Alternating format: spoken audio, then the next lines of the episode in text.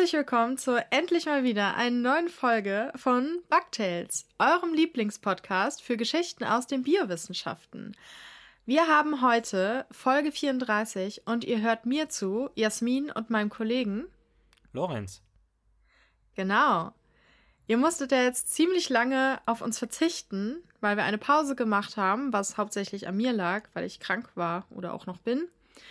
Und im Zuge dessen haben wir uns ein bisschen überlegt, wie wir mit dem Podcast weitermachen und haben uns gedacht, dass wir erst einmal auf einen zweiwöchigen Rhythmus umschalten, weil das einfach einfacher für uns beide ist, weil jetzt sowohl bei Lorenz als auch bei mir, Jasmin, sehr viel Neues ansteht. Also von, äh, ja, mein Buch kommt raus jetzt Ende März, Abschied von Hermine und Lorenz hat jetzt auch ganz viele Lebensumbrüche. Willst du vielleicht erzählen, Lorenz?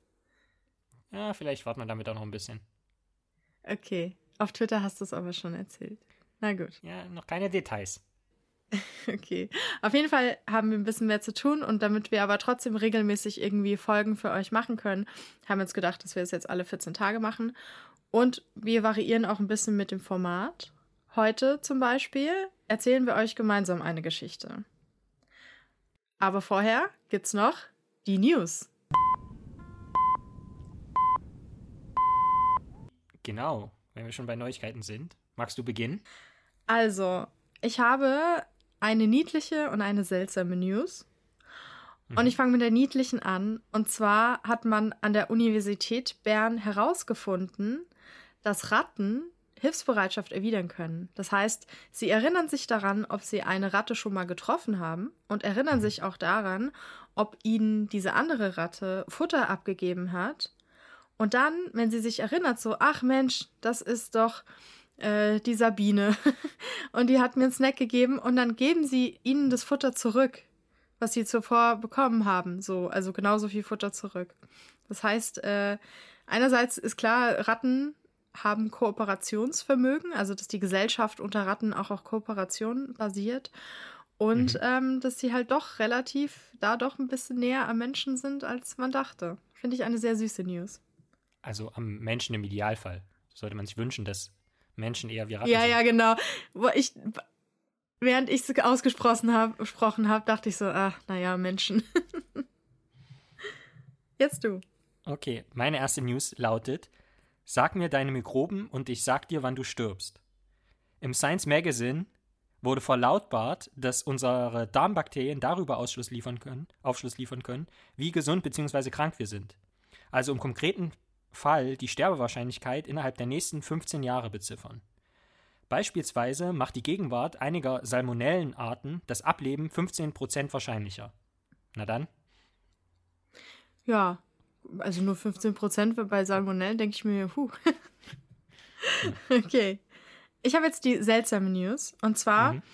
ähm, hat Sayaka Mito, das ist eine Ökologin, am Nara Women's, an der Nara Women's University in Japan ähm, Seeschnecken studiert. Mhm. Und dann hat sie erzählt, dass eine Seeschnecke ihr ähm, plötzlich ihren Kopf verloren hat also, dass der Körper, also es ist wie so eine Nacktschnecke in bunt und plötzlich war der Körper vom Kopf getrennt und der Kopf ist weiter rumgekrochen und sie dachte halt, okay, was zum Teufel geht hier los? Und dann, na gut, jetzt wird die, natürlich der Kopf sterben, weil er hat ja keine, jetzt kein Herz mehr, das Blut pumpt und so Sachen.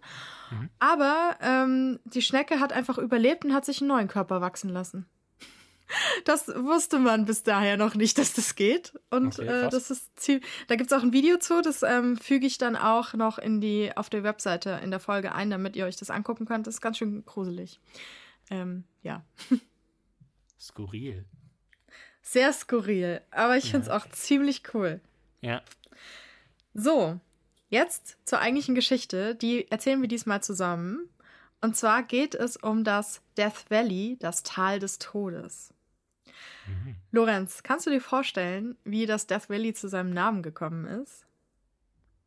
Oh. Also zu dem amerikanischen Namen? Death, Tod, also. Oder heißt es noch anders im Amerikanischen? Nee, also wie, wie nee, warum nee. ist Death Valley? Weil da Leute verendet sind oder man ganz beim Tierkadaver gefunden hat, die irgendwie nicht verwest sind, weil es so heiß ist oder so? Ja, also, also hat natürlich, wie du sagst, weil da Leute gestorben sind, weil diesen amerikanischen Namen erhielt das Death Valley während des kalifornischen Goldrauschs im Jahr 1859. Mhm. Es war halt damals so, dass in diesem Zeitraum ungefähr 300.000 Menschen nach Kalifornien gestürmt sind, als da halt rauskam, dass dort Goldfelder gibt. Und um die zu erreichen, mussten halt viele Menschen, je nachdem woher die kamen, durch dieses Tal durch. Und ich sag mal so, es ist jetzt nicht unbedingt die freundlichste Umgebung, was so Lebensbedingungen angeht. Mhm. Das bedeutet, dass die Gefahr zu sterben halt extrem hoch war und die Leute sind da halt auch gestorben und verdurstet mhm. und alles. Das war nicht so schön. Ne? Und mhm. da sind wir auch direkt bei dem Punkt, äh, worum es geht. Du weißt ja sicher auch, was das Tal so gefährlich macht. Die Hitze. Ja, und? Hm, noch was? Weiß nicht. Was noch? Trocken, Trockenheit. Ja, ach so, ja klar, genau. Genau. Denn, also das Tal, das äh, ist ein Teil der Mojave-Wüste und hält mehrere Rekorde. Es gilt zum Beispiel als der heißeste Ort der Welt. Ein Rekord ist, 1913 wurde dort eine Temperatur von 56,7 Grad Celsius im Schatten gemessen. Also stellt euch das mal dann in der Sonne vor. Also das ist schon ein Rekord, das ist die höchste jemals gemessene Temperatur. 1972 hat sich der Boden auf 93,9 Grad erhitzt. Also da muss man sich mal vorstellen, da ist drüber zu laufen. Und das ist übrigens das einzige Mal, dass auf diesem Planeten halt eine Bodentemperatur über 93,3 Grad, das war davor der Rekord, gemessen wurde. Quasi die Hölle auf Erden. Die Hölle auf Erden, wirklich. Ja. In einer Nacht im Jahr 2012 sank die Temperatur nachts nicht unter 42 Grad Celsius, was total unerträglich ist. Und am selben Tag lag die Tagesdurchschnittstemperatur bei 47,5 Grad Celsius, was ebenfalls wieder ein Rekord ist. Also die höchste tagesgemessene Tagesdurchschnittstemperatur. Und wegen der Trockenheit, also es regnet natürlich extrem selten, und mhm. in den Jahren 1929, 1953 und 1989 wurde dort zum Beispiel keinerlei Regen gemessen. Ja. Und in einer Phase zwischen 1931 und 1934 wurden nur 16 Millimeter Niederschlag in diesen 40 Monaten gemessen. Also es ist wirklich sehr, sehr, sehr, sehr, sehr trocken. Mhm. Und ähm, dann gibt es aber auch wieder Phasen, wo es, also vergleichsweise, viel regnet. Zum Beispiel zwischen Mitte 2004 und Mitte 2005 hat es super viel geregnet, also für Death Valley-Verhältnisse. Äh, 150 Millimeter Niederschlagssäule was zu der Bildung von so temporären Seen geführt hat und zu einer unglaublichen Wildblumenblüte. So, mhm. ja. Aber sonst ist dort niederschlagsmäßig sehr wenig los. 1922 war das erste und letzte Mal, in dem Schnee liegen geblieben ist. Und ähm, ab und zu verirrt sich da auch mal irgendwie eine kleine Schneeflocke hin, sieht man so, aber naja. Aber man hat auch, wenn man Glück hat, so hat man im Sommer nachts so Tiefstemperaturen von 28 bis 37 Grad, was das so ein bisschen erträglicher macht. Aber für mich wäre das natürlich trotzdem total, also sehr tot. Also du siehst, es ist relativ ungemütlich dort und ähm, das liegt halt am Klima. Das ist subtropisch heißes Wüstenklima und mhm. die Sommer dort sind super lang und extrem heiß und die Winter sind sehr kurz und auch mild und es regnet nur sehr selten. Und das Klima hat, ähm, ist sehr besonders, weil das Tal halt auch geografisch sehr besonders ist und topografisch. Mhm. Es liegt nämlich tiefer als der Meeresspiegel, sehr tief, also oh. genau genommen 86 Meter unter dem Meeresspiegel wobei es von vier so großen Bergzügen umschlossen wird, unter anderem von der Sierra Nevada. Mhm. Und das führt auch dazu, dadurch wie es liegt und wie die Winde sind und so und wie hoch die Berge sind, liegt es im Regenschatten dieser Berge. Das heißt, dort kommt kein Wasser an, also kaum, sondern die Wolken, die regnen halt vorher, die verheddern sich quasi an den Bergspitzen, regnen vorher auf der anderen Seite ab und dann war es das. Also dann ist die Luft auch schon wieder komplett trocken und gelangt dann ins Death Valley und bringt halt keinen Niederschlag mit. Mhm. Und für diese extreme Hitze, die dort herrscht, ist ein Zusammenspiel zwischen geografischen und diesen topografischen Faktoren halt auch maßgeblich. Und man geht in der Wissenschaft von also einer Kombination von verschiedenen Faktoren dafür aus. Also einerseits wird dort, es ist ja so begrenzt, es ist wie so ein Kessel quasi. Mhm. Dort wird die warme Luft in diesem Tal eingeschlossen. Normalerweise steigt warme Luft ja auf und die kühlt sich dann ab und verteilt sich auch und so. Und dort ist sie aber durch die hohen Bergwände gefangen. Das heißt, sie wärmt sich auf, durch die Sonne wird sie aufgewärmt, steigt nach oben kann halt nirgendwo hin entweichen, ist halt gefangen da und sinkt dann wieder ab, ein bisschen kühler, aber jetzt auch nicht kalt, wird dort aber weiter aufgeheizt und so weiter. Und das ist wie so ein Zyklus, dass sich die Luft einfach immer weiter aufheizt. Ja. Und es gibt natürlich drumherum auch noch andere Wüstenregionen. Das heißt, ähm, von dort kommt aufgeheizte Luft auch noch ins Death Valley und ist dort dann wieder gefangen. Also äh, es ist wirklich so äh, tolle, tolle Voraussetzungen. Man wartet und eigentlich nur auf so Feuerstürme, oder? Ja, wirklich.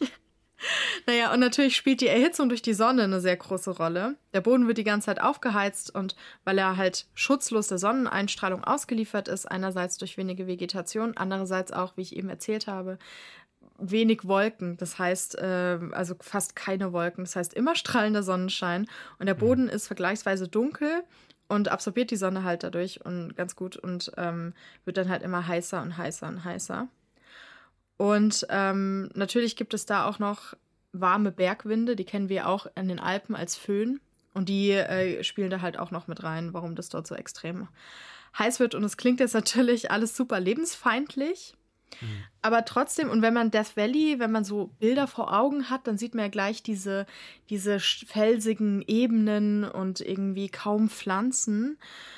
Und trotzdem ist es eine super artenreiche Region. Das denkt man erst gar nicht. Es gibt zum Beispiel rund 400 Tierarten dort. Darunter mhm. zum Beispiel auch 51 Säugetierarten. Denkt man erst nicht, ne? Ja. Dazu zählt zum Beispiel Kojoten, Rotluchse, Pumas, Maultierhirsche und die Kornschafe und so. Und man trifft dort auch über 300 Vogelarten, weil diese Region ein beliebter Rastplatz für Zugvögel ist. Schwalben mhm. machen zum Beispiel dort halt unsere Stockenten und Ibisse machen, steigen dort ab, um irgendwie Päuschen zu machen und dann weiter zu fliegen. Aber weil jetzt natürlich die, ähm, die Bedingungen da jetzt nicht ideal sind, halten nur wenige Vögel wirklich das ganze Jahr durch und sind dort dauerhaft. Zumal bei der Thermik können die ja dann wahrscheinlich so einen Senkrechtstart hinlegen, oder? Ja. Kleine Raketen. Das sieht man immer, wenn, wenn, so, wenn so ganz viele Raketen wie so Feuerwerk, ach, die Stockentenschwärme fliegen wieder. naja, aber da gibt es einen Vogel, der dort ist und der ist ziemlich cool. Den kennst du nämlich auch bestimmt. Hast du früher Looney Tunes geguckt? Kennst du den Roadrunner? Ja, natürlich. Der immer so Möp, Möp. Ja, ja, genau. So, den gibt es nämlich wirklich. Das mhm. auf Deutsch heißt das Rennkuckuck, aber oft sagen trotzdem hier auch Roadrunner. Und in der Serie rennt er ja so ganz schnell und trickst immer diesen Kojoten aus. So. Mhm. Und diese Vögel haben mega lange Beine und leben halt hauptsächlich am Boden. Und anders als die äh, meisten anderen Kuckucksvögel sind das aber nicht so Brutschmarotzer, dass die irgendwie bei anderen Arten ihre Eier legen. Das machen sie nur ganz, ganz, ganz selten, sondern ziehen ihre Jungtiere selber auf. Es sei denn, die Bedingungen sind gerade echt total beschissen, dann kann es schon sein, dass ein Vogel bei einem anderen äh, Rennkuckuck die Eier legt. Also da so unterschiebt quasi, ja, sorg du dich mal an meine Kinder. Aber zwischen den Arten kommt es eher kaum vor. Mhm. Und natürlich macht dieser Vogel seinem Namen alle Ehre. Der kann nämlich über 30 km/h schnell rennen. So. Und äh, um das zu können, bevorzugt er natürlich Gegenden, in der er freie Bahn hat. Das heißt, wenig Vegetation irgendwie, sondern zum Beispiel so ein ausgetrocknetes Flussbett ist für ihn eigentlich ein ganz cooler Lebensraum. Da hat er kein Gestrüpp und nichts in der Nähe und kann, kann einfach Gas geben. so. Mhm. Und natürlich hat der Rennkuckuck, wie alle Tiere im Death Valley, Strategien entwickelt, um sich diesem trockenen Lebensraum anzupassen. Zum Beispiel ist es ja so, dass die Wüstennächte, also Wüstennächte generell können ja schon sehr kalt werden, vereinzelt oder vor allem auch im Winter. Ja. Und da ist es dann so, dass der Rennkuckuck äh, sich in Kältestarre fallen lässt. Also alles runterfährt, seine Körpertemperatur runterfährt und alles in sich in Kältestarre fallen lässt. Nur über Nacht. Und nur über Nacht. Und okay. sein Rücken, das Gefieder am Rücken ist so ein bisschen gelöchert. Also, dass da zwischendrin immer die Haut rausguckt und die ist schwarz da an den Stellen oder fast schwarz. Und wenn dann der Morgen anbricht und die Sonne rauskommt, ähm, streckt er so ein bisschen sein, sich so ein bisschen, dass sein Gefieder sich so ausbreitet, so ein bisschen gespreizt ist. Und dann heizt er sich halt super schnell aus, sobald die Sonne da drauf scheint, weil er halt diese dunkle Haut hat, damit, ähm, damit er schneller warm wird. Und dann kann er sich, äh, hat er sich aufgewärmt und kann wieder seinem Tagesgeschehen übergehen. Mhm. Und natürlich macht er es auch wie viele Tiere, dass er die Mittagshitze meidet und ist also eher so morgens und nachmittags aktiv. Und während der Mittagszeit sucht er sich halt ein schattiges Plätzchen, wartet, bis die Temperaturen so ein bisschen erträglicher sind. Mhm. Und als Kuckuck kann er, also als Vogel kann er jetzt nicht schwitzen, also hechelt er, wenn er, wenn die Temperatur zu warm wird und verschafft sich dadurch Kühlung. Und das ist natürlich auch alles anstrengend und verbraucht natürlich auch Wasser.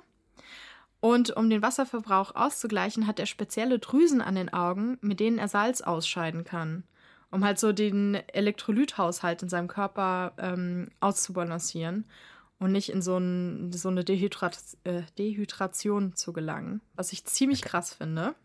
Er kann quasi Steine pinkeln, oder wie? Ja, er kann halt so, bröselt halt so ein bisschen Salz, Salz raus. Mhm. so. Und ähm, er hat auch eine ein bisschen komische Fähigkeit. Also er kann auch durch seine Kloake Wasser aufnehmen. Vögel haben ja jetzt nicht wie ich zum Beispiel eine Vagina und einen After, wo ich dann meine Ausscheidungen äh, regulieren kann, sondern die haben eine Kloake, da kommt ja diese Harnsäure raus. Und also diese, diese Vogelkacke, die so ein bisschen komisch aussieht, die pinkeln jetzt nicht in dem Sinne wie wir. Mhm. Und ähm, durch diese Kloake kann er aber auch Wasser aufnehmen. Und Wasser ist sowieso natürlich ein Thema im Death Valley. Und der Rennkuckuck ähm, macht es so, wenn er Küken hat, die er versorgen muss, mhm. dann wirkt er Wasser hoch. So, aus seinem Körper wirkt er Wasser hoch und füttert damit die Kleinen, weil er selber kann, ähm, ihm reicht das Wasser, das er durch die Nahrung aufnimmt. Da komme ich gleich nochmal zu. Und dann gibt es an die Kleinen. Und wenn die, ähm, wenn die ausgewachsen sind, brauchen die das halt nicht mehr. Ne? Dann können die das auch selber sich versorgen. Aber ähm, weil halt echt Death Valley ist wirklich richtig, richtig harter Lebensraum. Da können keine Ressourcen verschwendet werden und nix. Das heißt, wenn die Küken ihre Ausscheidungen, also wenn die überall hinkacken, fressen das die Eltern und absorbieren da das Wasser raus tatsächlich und mhm. würgen das dann wieder hoch, um das den Kindern zu geben. Also es ist wie so ein kleines, fast Perpetuum mobile. Mhm. Und ja, und später brauchen sie das dann halt aber auch nicht mehr. Und ähm, da die Bedingungen, da, da kann man jetzt auch nicht wählerisch sein, was Nahrungsangebot angeht. Also nicht nur, dass man anscheinend Scheiße frisst, sondern er frisst sonst alles. Also es sind Allesfresser, das heißt Schlangen, Eidechsen, er jagt kleine Nagetiere, ähm, sammelt aber auch Früchte und Samen, wenn es da mal welche gibt.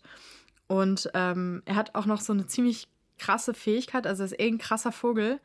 Und zwar fängt er zum Beispiel Insekten, die übrigens den Hauptteil seines Speiseplans ausmachen, indem er so, wenn irgendwo was rumfliegt, kann er bis zu drei Meter hoch springen, um das Insekt zu fangen. Wow. Also, das ist einfach so ein total krasser Vogel, finde ich. Ähm, und ich finde, der verdient durchaus, dass er seine eigene Fernsehsendung hat. So. Sieht er niedlich aus? Ja, ich finde schon, dass der niedlich okay, aussieht. Dann ist er echt extrem cool. Ja, der hat irgendwie alles, weißt du? Er sieht niedlich ja. aus, hat geile Fähigkeiten. Ich meine zum Beispiel, ähm, ich habe in meinem Studium musste ich Waldrappe beobachten. Und die mhm. haben ja so ganz, äh, die sind ja so ein bisschen, die machen, haben ja auch so ganz weiten, das sind so weiter Zugvögel. Also die sind, die fliegen auch ganz, ganz weit. Und das Problem bei den Waldrappen ist, ähm, die geben sich diese Informationen, wo die halt hinfliegen, ähm, von Generation von Generation sozusagen weiter und ist ein bisschen schlecht, wenn die das so ein bisschen verlernen. Und da mussten zum Teil Leute von unserer Uni sind mit äh, Segelflugzeugen geflogen und die Waldrappe hinterher, weil die denen den Weg zeigen mussten. Und ähm, und die sind halt trotzdem super faszinierende Vögel, aber die sehen halt aus, mhm. als seien die irgendwie im Mixer geraten. Also ich dachte mir so, also ich finde die trotzdem irgendwie schön, aber man muss es halt mögen. Ne? Aber mhm. die ja. sind schon so, dass die Leute bestimmt auch sagen, oh, die sind voll süß. So. Aber zurück jetzt äh, zu den anderen Tieren des Death Valley. Ähm, wie schon gesagt, angeklungen ist, leben dort halt auch viele Reptilien. Also fast 40 Arten gibt es, so Eidechsen und Schlangen und sowas. Aber es gibt auch drei Amphibienarten und sechs Fischarten. So, also es gibt durchaus auch Gewässer und da leben dann natürlich entsprechend die Tiere, aber halt jetzt nicht so viele so. Mhm. Und was dort in den Gewässern zum Beispiel lebt, also in den kleinen Seen und so, die es ja dort durchaus gibt in manchen Gegenden, da lebt zum Beispiel der vom Aussterben bedrohte ach, nochmal. Dort lebt zum Beispiel der vom Aussterben bedrohte endemische Teufelskerpfling. Ja. Und endemisch bedeutet, dass diese Pflanzen oder Tiere nur in einer ganz bestimmten Region vorkommen oder in einem kleinen Gebiet. Ja. Und in dieser Region sind sie dann endemisch. Das bedeutet, dass sie woanders nicht vorkommen, sondern nur da. Und das Gegenteil dazu sind halt die Kosmopoliten, die halt überall vorkommen, so wie Menschen oder so. Aber dort gibt es natürlich nicht nur Tiere, sondern auch Pflanzen. Und obwohl es sehr trocken ist. Und insgesamt, was schätzt du, wie viele Pflanzenarten es dort gibt? So in dem Nationalpark? Vielleicht ein paar hundert. Also es gibt im Death Valley über 1000 Pflanzenarten. Über 1000, okay. Ja.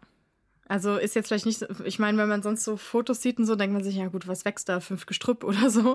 Mhm. Und hier ist es auch wieder so, dass 23 der Pflanzenarten endemisch sind. Das heißt, die kommen wirklich nur im Death Valley vor. Also ist es auch sehr wichtig, dass man die Biodiversität, das ist auch ein geschützter Nationalpark dort halt schützt, ja. Und halt natürlich. extrem angepasst.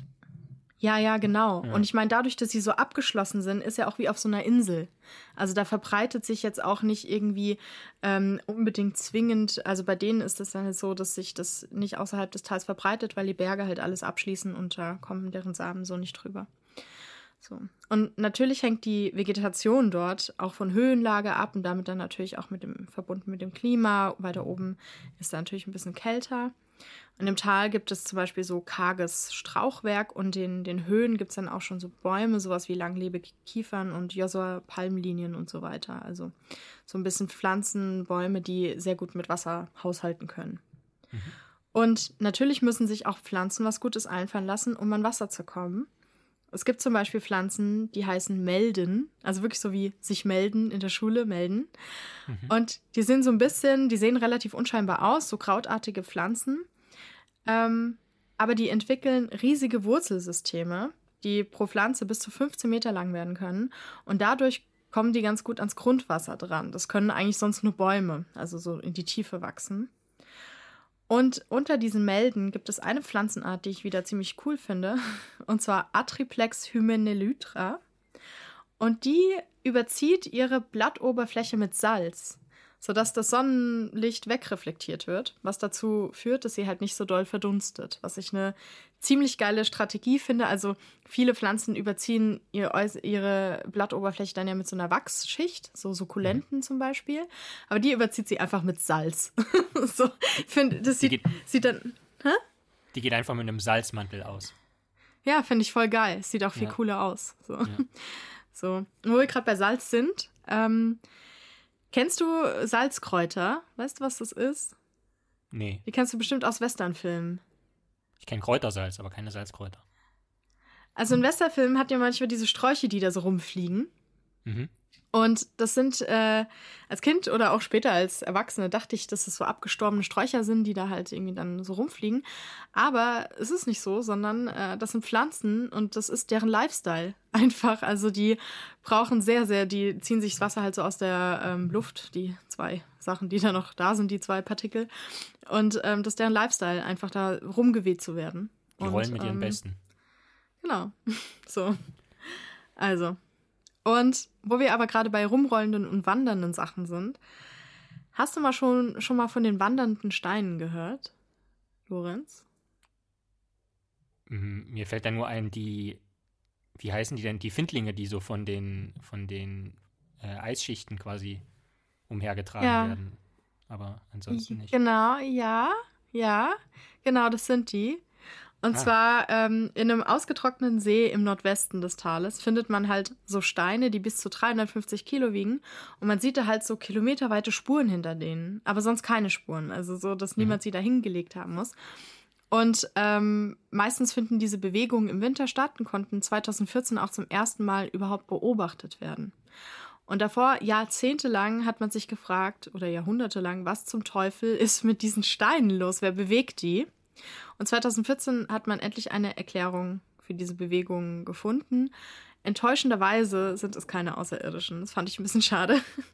Sondern, wie du gesagt, so extrem dünne, nur wenige Millimeter dicke Eisschichten. Und sobald die so ein bisschen anschmelzen, reichen schon niedrige Windstärken aus, die Steine in Bewegung zu setzen.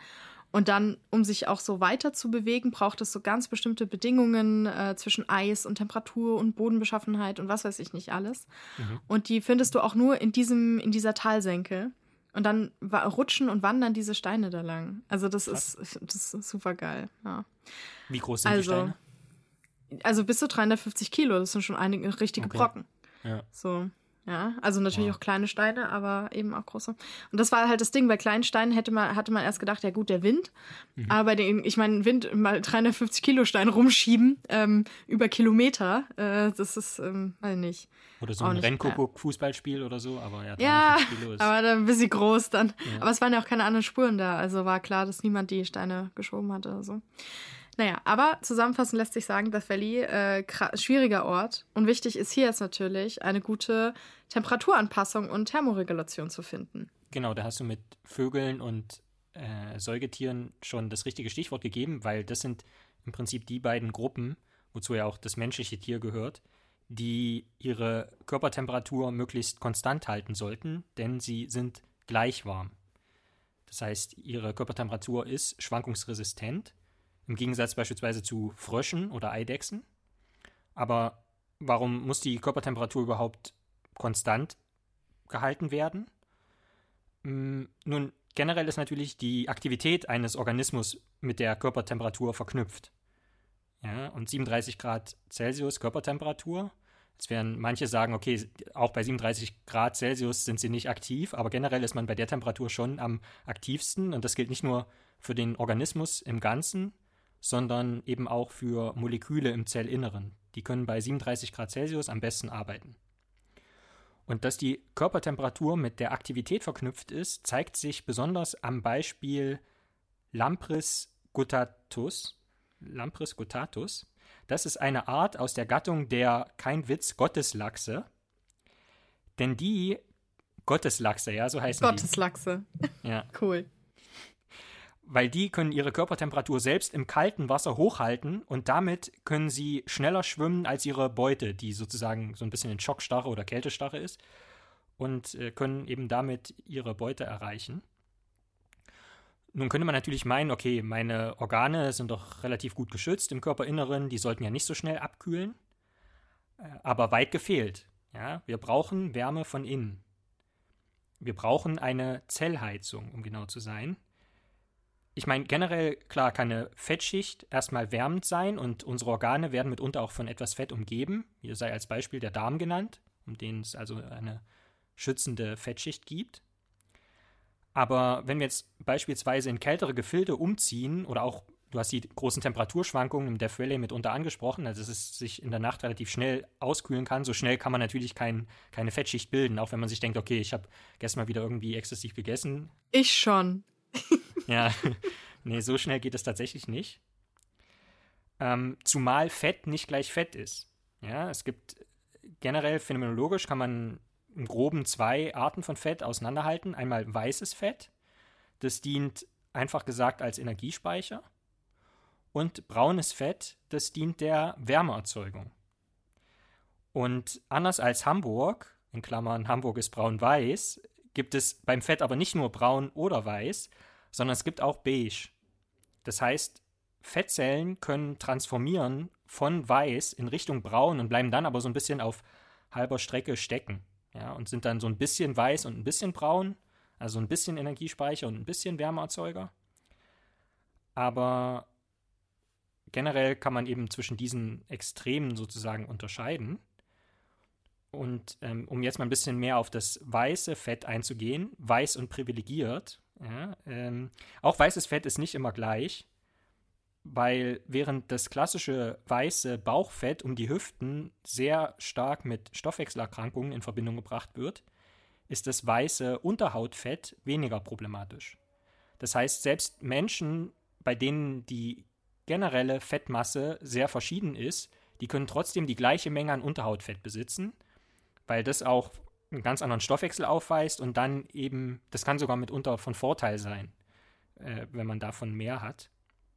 Und wie gesagt, der Anteil an Unterhautfett, der schwankt nicht so stark wie beispielsweise der Anteil an Bauchfett. Und das bringt uns auch zum Bug der Woche. Der Bug der Woche ist nämlich jetzt eine an sich relativ einfache Denke, okay? Bauchfett ist generell schlecht und Unterhautfett ist an sich gut. Und man weiß ja, dass es nichts nützt, einfach nur Bauchfett abzusaugen, weil die Depots sind ja da und die werden dann einfach bei der nächsten Gelegenheit wieder gefüllt. Aber wie wäre es denn, wenn man jetzt das Bauchfett absaugen würde und das, was man da absaugt, quasi unter die Haut transplantiert? Weil unter der Haut ist das Fett ja gut, haben wir ja gerade gelernt. Nun, das wurde jetzt mal ausprobiert in einem Experiment und die, das Ergebnis war, es bringt leider nichts. Das heißt, das Fett bleibt immer noch schlecht, selbst wenn es unter der Haut ist. Lustigerweise funktioniert es aber andersherum. Das heißt, wenn man jetzt Unterhautfett in den Bauchraum transplantiert, dann verbessert sich beispielsweise der Blutzuckerspiegel. Also, wie immer, ist es alles etwas kompliziert. Das nächste Stichwort lautet heiß und fettig, denn es ist ein heißer Streit in der Wissenschaft entbrannt, ob der Frage, kann braunes Fettgewebe beim erwachsenen Menschen noch aktiviert werden. Also das braune Fett haben wir zum Beispiel in der Halsregion, am hinteren Hals, da wo man äh, mitunter gern gekrault wird. Und ähm, dieses braune Fett ist an sich nur bei Babys aktiv, Menschen. Und das, äh, einfach gesagt, schützt es vor der Kälte der Geburt, in Anführungszeichen. Und aber wenn man einmal erwachsen ist, ja, dann ist es an sich nicht mehr aktiv. Also die Depots sind zwar noch da, aber die erzeugen keine Wärme mehr. Es gibt zwei Ausnahmen. Die erste Ausnahme sind skandinavische FreilandarbeiterInnen, weil die einfach permanent in der Kälte sind, dass anscheinend diese braunen Fettdepots weiter Wärme erzeugen müssen. Und die zweite Ausnahme stellen Menschen dar, die unter dem Pheochromozytom leiden. Das ist ein Tumor des Nebennierenmarks, der zur unkontrollierten Produktion von Katecholaminen führt. Und Katecholamine sind eine Substanzklasse, zu der auch ganz viele Hormone gehören, beispielsweise Noradrenalin. Und das können wir mal im Hinterkopf behalten, aber Noradrenalin führt eben genau zur Aktivierung von braunem Fettgewebe und zur Wärmeerzeugung. Okay, wenn also das braune Fett jetzt zur Wärmeerzeugung im erwachsenen Menschen nicht mehr aktiv ist, schauen wir uns doch mal diese Transformation an, vom weißen zum beigen Fett, was ja dann zumindest ein bisschen Wärme erzeugen kann und uns vielleicht helfen kann bei der Thermoregulation. Wie kann diese Transformation vom weißen zum beigen Fett gelingen? Zwei Möglichkeiten wieder. Fasten oder frieren. Oder und frieren. Geht auch beides. In Mäusen beispielsweise lautet das Geheimrezept EODF. Im Englischen steht das für Every Other Day Fasting. Das heißt, dass Mäuse im Prinzip für 24 Stunden kein Futter erhalten und dann die nächsten 24 Stunden wieder Futter erhalten und das wechselt sich immer ab. Also einen Tag was zu fressen, den anderen Tag wird gefastet. Und dann wieder einen Tag fressen, einen Tag fasten. Und das führt zur Aktivierung von diesem beigen Fett oder beziehungsweise Transformation von weißem Fett in beiges Fett. Und frieren tun Mäuse, wenn ihre normale Umgebungstemperatur, das sind etwa 23 Grad, auf 16 bzw. 6 Grad dauerhaft runtergesetzt wird. Nun muss man aber sagen, dass die Nagetiere generell eine bessere Thermoregulation aufweisen als beim Menschen. Und wie wir aus Folge 4 schon wissen, ist es ja so, dass beim Menschen nicht automatisch gilt, dass die Leute, die dick sind, auch krank bzw. einen schlechten Stoffwechsel aufweisen. Das ist bei der Maus aber anders. Bei der Maus ist es eigentlich so, dass alle Mäuse, die übergewichtig sind, die haben auch einen schlechten Stoffwechsel. Und das zeigt uns schon so ein bisschen, also weder was Thermoregulation betrifft, noch was eben diese ganzen Stoffwechselaspekte der Fettgewebe betrifft, kann man so einfach nicht von der Maus auf den Menschen schließen. Nun ist aber die Frage, okay, was passiert bei dieser Transformation der Fettzellen von weiß nach beige, nach Fasten oder Frieren? Nun, das weiße Fett generell ist voll von Fettbausteinen, den sogenannten Lipiden. Außerdem gilt es auch als Quelle von Hormonen und es dient zum Schutz. Da ist das Stichwort Fettauge, weil man hat auch um den Augapfel eine schützende Fettschicht.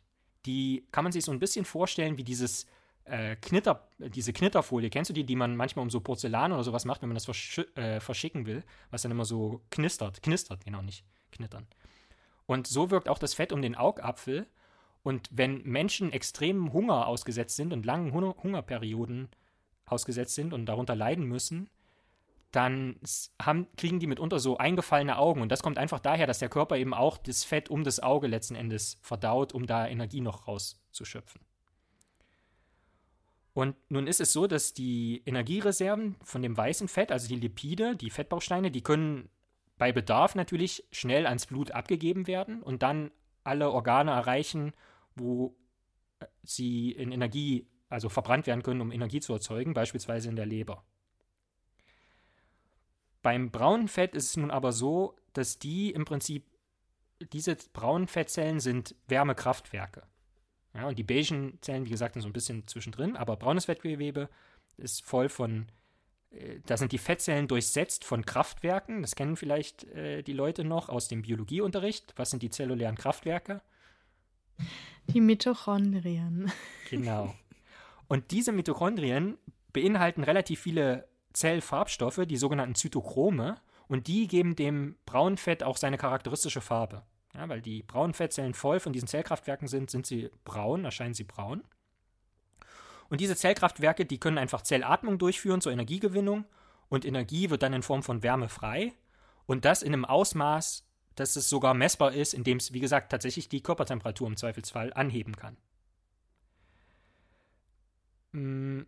Nun ist es aber so, dass im Death Valley, hast du ja schon gesagt, dass da es eher in die andere Richtung wichtig ist, die Temperatur konstant zu halten, dass man also cool bleibt. Und wie kann man jetzt cool bleiben? Dazu erstmal ein Fun Fact. Man hat noch nicht verstanden, wie Kälte auf zellulärer Ebene eigentlich wahrgenommen wird. Ja, das heißt, gibt es Moleküle, die temperaturabhängig ausgeschüttet werden? Falls ja, also falls das so ist, dann kennt man deren Erkennungssequenzen, die sogenannten Rezeptoren auf den beigen oder braunen Fettzellen einfach noch nicht. Also man hat da noch nichts gefunden. Man weiß, dass die zum Beispiel die Erkennungssequenzen für bestimmte Hormone haben, wie das Noradrenalin, was ich ja eben schon erwähnt hatte, was eben das braune Fett zur Energieerzeugung äh, und zur Wärmeerzeugung anregt. Aber man weiß jetzt noch nicht genau, wie eigentlich dieses Kältesignal wahrgenommen wird. Mm, aber wir waren ja gerade dabei, wie man cool bleiben kann. Und du hattest das bei den Vögeln ja schon angesprochen, dass die mitunter nicht schwitzen können. Das ist natürlich die erste Strategie um die Körpertemperatur vor übermäßigem Ansteigen zu bewahren, schwitzen oder auch auf nerdig Transpiration. Man kennt es ja vielleicht noch aus der Werbung, dass ein Deodorant ein Antitranspirant ist. Ja. Und da ist ganz einfach so, dass Wasser im Prinzip durch die Poren abgegeben wird und es auf der Haut im Prinzip Verdunstungskälte erzeugt, Verdunstungskälte entsteht, weswegen man möglichst viel Flüssigkeit nachführen sollte, indem man viel trinkt. Die zweite Strategie, um die Körpertemperatur niedrig zu halten, ist dann die Weitung der Blutgefäße in der Haut. Weil an der, nah an der Oberfläche natürlich viel Wärme abgegeben werden kann an die Umwelt. Und dann äh, schwellen natürlich auch, äh, schwellt das alles so ein bisschen an. Man kennt das vielleicht, wenn man beim Sport sich äh, aufgewärmt hat und schwitzt, dann kriegt man mitunter den Ring nicht mehr vom Finger, weil der einfach angeschwollen ist, weil die Blutgefäße sich geweitet haben, um vermehrt Wärme abgeben zu können an die Außenwelt. Und weil die Wärme sozusagen eher oberflächennah abgegeben wird vom Blut, ist es deshalb auch nicht so ratsam, im Sommer so schwere Kost aufzunehmen, weil dann wird natürlich viel Blut im Zentrum des Körpers, im Darm, benötigt für die Verdauung. Ja, und das ist dann natürlich irgendwie ein Widerspruch. Die dritte Strategie, um die Körpertemperatur gering zu halten, ist dann das Herz als Wärmepumpe. Weil das Blut in den geweiteten Blutgefäßen nahe der Haut kann natürlich dann auch schneller zirkulieren, um so eine Art Wärmetauscher zu sein. Und in Hitzephasen zirkuliert tatsächlich dreimal mehr Blutvolumen durch das Herz. Also es wird dreimal mehr Blut sozusagen gepumpt vom Volumen her. Und deswegen geht natürlich Hitze, geht es dann auch auf die Pumpe, umgangssprachlich gesprochen. Ja, aber dann geht der Puls halt hoch. Genau, so. genau. Und was passiert aber, wenn das jetzt dauerhaft, wenn Temperaturanstieg nicht verhindert werden kann? Naja, dann wird es zu heiß für Eiweiß. Denn Eiweißmoleküle gerinnen bei hoher Temperatur und sie funktionieren schon nicht mehr optimal bei einer Körpertemperatur von 38 Grad Celsius. Also selbst wenn es nur um 1 Grad Celsius erhöht ist, funktionieren die Eiweißmoleküle nicht mehr ganz so gut. Sie ändern ihre Form leicht und denaturieren so ein bisschen. Und generell ist der Existenzkorridor, was die Temperatur betrifft, für den Menschen relativ schmal. Ja, mit so Standardkleidung hatten wir eben erwähnt, es ist so Zimmertemperatur zwischen 21 und 23 Grad Celsius. Wenn man nackt ist, ist die optimale Umgebungstemperatur übrigens 28 Grad Celsius. Also das ist das, was hier in Israel jetzt bald wieder tagsüber erreicht wird, könnte ich im Prinzip für optimale Aktivität einfach nackt äh, rausgehen. Mach mal. ja. Apropos nackt, äh, dann natürlich auch nur mit Maske. Körperoberfläche kann ein Regulativ sein. Und da kommen wir zu zwei biologischen Regeln. Die erste ist die Bergmannsche Regel. Die besagt, dass Arten in kälteren Regionen generell größer sind als verwandte Arten in wärmeren Regionen. Also polnahe Arten sind generell größer, weil es da kälter ist als die, die äquatornah sind. Und jetzt könnte man sich ja zum Beispiel so eine Maus vorstellen, in nächster Näherung jetzt mal kugelförmig äh, annähern. Und die Oberfläche wächst bei so einer Kugel natürlich weniger stark als das Volumen. Ja, die Oberfläche wächst in der zweiten Potenz, das Volumen in der dritten Potenz.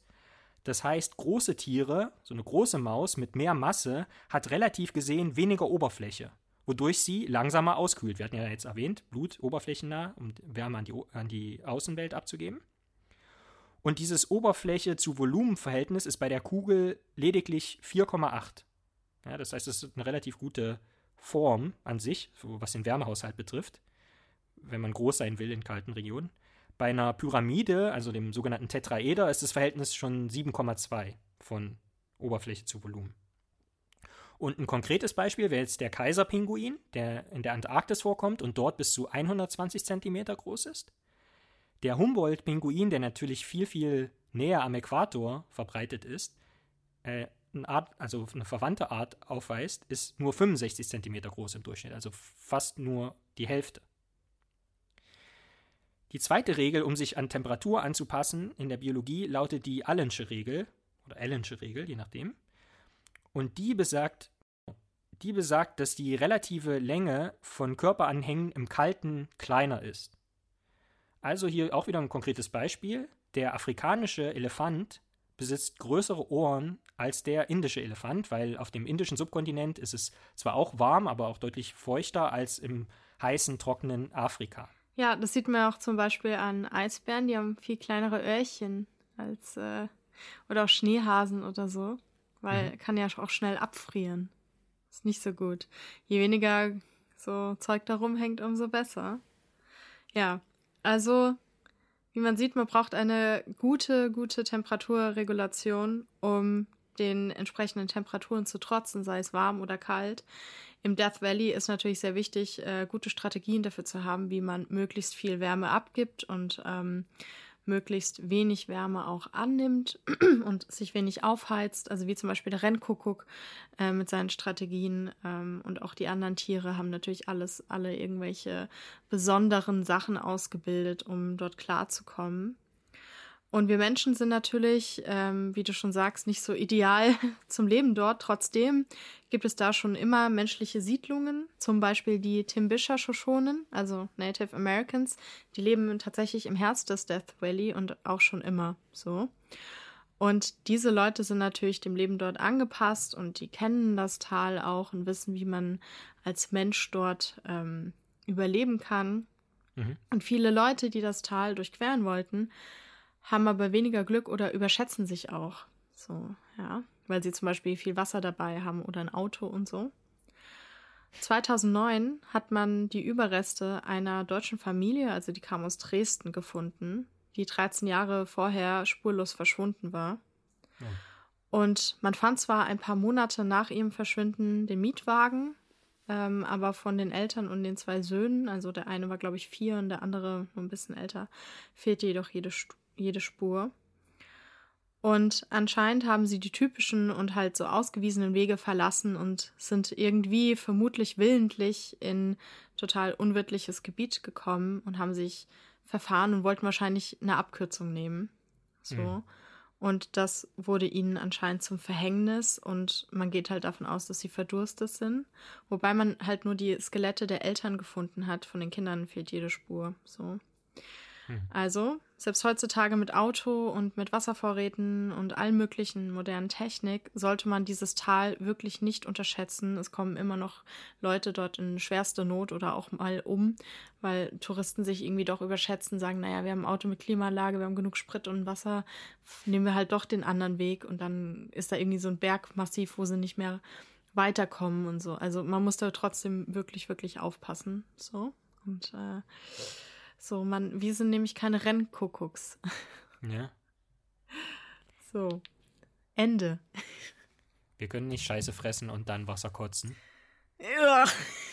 Gott, das hat echt so Two Girls, One Cup Vibe irgendwie. Ah. Oh, jetzt habe ich wieder daran gedacht. Mein Gott. Hm.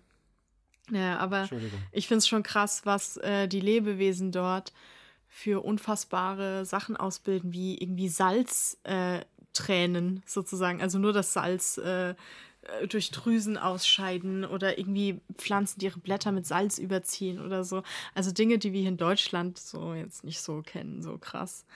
Und das finde ich schon ziemlich cool. Also auch, dass da so viele Säugetiere und alles trotzdem überleben können. Und ich stelle mir dann so vor, wie krass einfach so ein normaler Tag da sein muss, so ein Durchschnittstag. Oder was machst du dann auch als Tier, als klein, also wenn die Bodentemperatur so heiß wird? Also dann ist ja auch die Luft kurz über dem Boden, wenn der Boden die Oberfläche fast 100 Grad hat, ja, also wirklich fast mhm. kocht, dann hat ja auch, wenn du so eine flache kleine Eidechse bist, dann ist die Luft drumherum ja auch mega heiß. Also da musst du schauen, dass du wegkommst, aber wahrscheinlich sterben da halt trotzdem. Also Todesrate ist da ja schon relativ hoch bei Nachwuchs und allem von allen Tieren. Also da hilft es dann auch, wenn du eine äh, Strategie hast mit vielen Nachkommen. so. Also, weil Schwund und so. Du hast ja, ja gesagt, dass das ein Nationalpark ist. Kann, kann mhm. man da eigentlich irgendwas machen, um das jetzt zu schützen in dem Sinne? Ja, also eine gute äh, Maßnahme, die die USA ergriffen hat, ist ja Trump abzusetzen. Mhm. Wir wissen ja alle, was er mit Nationalparks macht und zwar ganz schnell nicht mehr zu Nationalparks. Aber ja, das ist halt so wie die anderen Nationalparks auch ein geschützter, geschützter Park, ist auch über Ranger und so und du darfst da jetzt nicht irgendwie Quatsch machen, aber schon allein, das ist eigentlich auch so ein bisschen so anders als vielleicht in Yosemite, sozusagen ein selbstreinigendes System, weil wer ja, da irgendwie eben, auf die Idee kommt, ach, ich gehe mal irgendwie doch mal weg von den Wegen, der, wie man an der Dresdner Familie sieht, keine gute Idee. Ja. So klar, damals vor 13, äh, also vor, in den 80ern war das, ähm, glaube ich, oh nee, Anfang der 90er irgendwie, ähm, da gab es jetzt natürlich kein Smartphone und so. Aber trotzdem kannst du immer noch in Situationen gelangen. Wenn dann ist der Akku leer oder so, und dann musst du mal schauen, wie du da wieder wegkommst. So. Also, ja. Es ist kein Garant für irgendwas. Aber wie gesagt, ähm, dadurch schützt sich's ganz gut. Aber es gibt ja auch viel Tourismus und ähm, es gibt ja, glaube ich, auch so Hotels und lauter so Zeug. Ähm, also dort im, im Valley. Und äh, ja, man kann sich das schon angucken. Ich würde es mir gerne mal angucken, tatsächlich. Also ich habe absolut keine Ahnung, wie ich das überleben soll. Du kennst mich ja. So Temperatur. Bin, ich bin ja Stenotherm. Also Stenotherm heißt enges Temperaturspektrum. Und äh, ich bin Stenotherm und ähm, mein Temperaturoptimum ist irgendwas zwischen 20 und 20,5 Grad. Mit Sonne. Dann. Also plus Sonne. Und äh, ich weiß nicht, wie ich im Death Valley überleben sollte, weil so Temperaturen so ab 35 Grad sagt man Kreisschlauf schon Adios, amigos. also weiß ich jetzt auch nicht. Wobei so eine trockene Hitze ist wahrscheinlich angenehmer als irgendwie so eine feuchte Hitze. Hm. Ich würde es mir schon gerne mal angucken. Wie ist es bei dir? Würdest du es dir angucken wollen? Also du musst halt eh mit, aber. Ja, ich habe da schon auch echt Respekt vor. Also ich war halt hier in Israel schon in Mitzperamon, das ist halt so ein riesiger Krater. Und da wird es halt tagsüber auch irgendwie super heiß und so. Und wenn man dann da rumfährt, dann wird man auch irgendwie ständig gewarnt, dass man ja genug Wasser dabei haben soll und so. Und also ja. ähm, an sich, sage ich mal, von der körperlichen Konstitution her, glaube ich schon, dass, also, dass jetzt nichts dagegen spricht. Aber wie gesagt, also ich habe da echt Respekt, um nicht zu sagen Bammel davor. Hm, ja, also äh, stimmt schon. So. Aber total krass, also wenn es einer hinkriegt, dann Reinhold Messner, ne? Der ist doch äh, äh, zu Fuß durch die Wüste Gobi. Wo man sich auch denkt, ja, kann man mal machen. So. Der, der, hat wahrscheinlich keine Hornhaut, sondern einfach Hornsandalen dann am Ende gehabt. Oder Horn, so Plateauschuhe aus Horn einfach. Ja, also, äh, das ist schon irgendwie krass. Ich weiß auch nicht, was der alles gemacht hat, sowieso. Also, boah, auch seine Bergsachen so. Er hat echt Sauglück gehabt, auch einfach. Also viele Sachen, die er macht, da ist nicht nur Technik, sondern dann halt auch Glück, weil auch mit sehr guter Techniken, die man sich da hat. Also irgendwie durch die. Er ist ja auch, glaube ich, ich glaube, der hat das irgendwie zweimal gemacht und einmal ist er fast gestorben, also äh, fast verdurstet. Ja, das darf man schon echt nicht unterschätzen. Gut, aber ich käme jetzt auch nicht die, auf die Idee, aber naja. Die Frage. Lorenz, hast du eine Frage für mich? Ja. Und zwar, welche Zellorganelle wärst du und warum? Ähm. Ich dachte direkt so, ich wäre das Peroxisom. Weil? Ich verdaue einfach gerne Sachen. Ähm, Aber nee. dann ja Lysosom, oder? Dann kannst du kaputt machen. Nicht nur so ja, radikale stimmt. Sachen. Also Zellkern natürlich schon geil, weil, weil alle Infos haben und, und voll der steuerungsgeile Typ, aber irgendwie ist mir das zu. Nee, ich will ja auch nie Königin nur sowas sein. Ähm, hm, lass mich überlegen. Oder ich wäre das endoplasmatische Retikulum, nur um die Leute zu nerven, ja. die es dann lernen müssen im Biounterricht. Ja. Aber vielleicht wäre ich auch einfach so ein. Hm.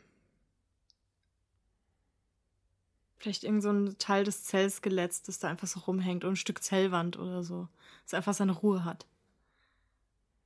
Dann wärst du so. auf jeden Fall menschenfern. Ja. Naja, oder ich wäre schlimmstenfalls Teil eines Menschen. Auch ungeil. Hm. Ja, vielleicht wäre ich wirklich einfach so Peroxisom oder Lysosom oder so. Irgendwas, was Dinge verdaut. Wobei ich eigentlich nicht so der Aufräumtyp bin. Oh, ich weiß auch nicht. Schwierig. Wie kommst du auf die Frage? Was wärst du denn gern? Also als erstes ist mir Vakuole eingefallen. Das dachte Vakuole. ich auch zuerst. Klingt so ein bisschen wie so ein äh, skandinavischer Doppelname, oder? Vakuole. Weil Ole, ja, stimmt. Egal. Ähm, also genau, Vakuole ist ja quasi einfach nur so ein Sack innerhalb der Zelle, wo ganz viel Zeug einfach eingelagert werden kann. Zum Beispiel Lipide, die Fettbausteine. Und einfach so ein Speicher, ja. Stelle ich mir gut vor. Weil so. Aber was ist, wenn da so, wenn du, wenn da so Gerümpel gespeichert wird? Also lauter nicht Fett, sondern dann halt irgendwas anderes? Wasserstoffperoxid oder so? Ja, das wäre dann wieder Peroxisom-Job, da, das irgendwie unschädlich zu machen. Ich krieg den, äh, ja. Aber erstmal muss ja irgendwo. Ja, na, dann schlage ich mich damit rum, dann haben die anderen wenigstens irgendwie ihre Ruhe. Und ich meine, ich, mein, ich mache ja aktiv jetzt nicht viel, ich lagere das ein und gut ist. Also. Ja, okay. Auf der Dann anderen bin ich das halt und, ähm, und kümmere mich um den, da, um den ja. Müll. Okay, dann sind wir hier durch und ich will aber noch äh, Werbung machen für das Buch, das mir die Zeit für den Podcast raubt. Nein, gar nicht wahr. Ähm, aber in drei Wochen kommt mein neues Buch raus. Ein Sachbuch, Abschied von Hermine. Und da geht es um Leben, um Altern, um Tod und auch ganz viel biologischer Kram, also Zellen, wie funktioniert so ein Körper eigentlich und äh, wir sind ja auch quasi so menschliche Zellhaufen. und da erzähle ich ein bisschen darüber und das habe ich auch selber illustriert und ich hoffe, es ist schön und ihr könnt es schon vorbestellen und ich werde euch auf jeden Fall noch ein bisschen damit nerven und ich werde aber wahrscheinlich in der nächsten Folge oder so eine Geschichte daraus erzählen die ich voll cool finde, die ich eigentlich schon immer im Podcast erzählen wollte. Und ähm, das werde ich nächstes Mal machen. Also bestellt gerne vor. Abschied von Hermine kommt am 29.03. im Goldmann Verlag raus. Und ich freue mich schon. Und jetzt, nachdem ich hier so schamlos Werbung gemacht habe, kannst du, Lorenz, äh, gern jetzt das Publikum verabschieden. Die Diva geht schon in Backstage. Moment, vorher möchte ich noch sagen, also wenn ihr jetzt natürlich euch denkt, hm, Jasmin bewirbt ihr eigenes Buch und sagt, es ist gut, aber sie ist die Autorin, die kann ja keine andere Meinung haben, dann solltet ihr euch vielleicht noch eine unabhängige Zweitmeinung einholen. In dem Fall sage ich euch, dieses, dieses Buch wirklich sehr, sehr gut ist. Ich durfte es schon lesen und kann es deswegen nur nachhaltig empfehlen. Also wenn euch Bugtails gefällt, dann wird, werdet ihr dieses Buch lieben. Wenn euch der Impetus von Jasmin generell gefällt, dann werdet ihr dieses Buch lieben und deswegen auch von mir eine unbezahlte und unbeauftragte Kaufempfehlung. Vielen Dank, Herr Dr. Adlung. Ja, ist auf jeden Fall was für Leute, die was mit Bärtierchen, Nacktmullen und äh, so Sachen anfangen können. Dann, dann. Und, äh, und, Cy Cy und Cyborgs, Star Trek und was kommt noch drin vor? Herr der Ringe kommt auch noch drin vor. Tja, seht ihr mal. Sorry, was hast du gesagt? Genau, es ist halt, also ist nicht so ein dröges Fach- oder Sachbuch, sondern es ist wirklich, also man kann es lesen wie eine Erzählung im Prinzip. Eine Erzählung über. Wir müssen jetzt wirklich Leben aufhören, so. für dieses Buch Werbung zu machen. Okay, dann sei, dann, weil wir uns gerade so rühmen, rühmen wir uns doch zum Abschluss noch mit einer Schallmauer, die wir durchbrochen haben. Und zwar mit 342 Metern pro Sekunde haben wir die 24-Stunden-Marke geknackt. Es gibt jetzt über einen Tag mit dieser Folge an Bugtails Audiomaterial für euch da draußen. Und deshalb wollen wir Ja. einfach Danke sagen für eure Treue und hoffen, dass ihr uns weiter hört, weiter empfehlt. Falls noch jemand da ist, jetzt nach Genau. der Pause. der, der uns immer noch nicht kennt, dann bitte weiter sagen. Und zum Abschluss möchte ich noch jemanden grüßen, meinen Kumpel Sören, der hat mich darum gebeten, äh, doch mal Grüße dazu lassen bei dem Thema, um das es heute ging. Wie die Verbindung jetzt ist, könnt ihr selber mal überlegen, aber genau, den möchte ich grüßen und ansonsten freue ich mich natürlich über... Hat er öfter Durst vielleicht? Vielleicht. Vielleicht. Okay. In diesem Sinne, äh, vielen Dank, bis zum nächsten Mal und macht's gut. Bis dann. Ciao.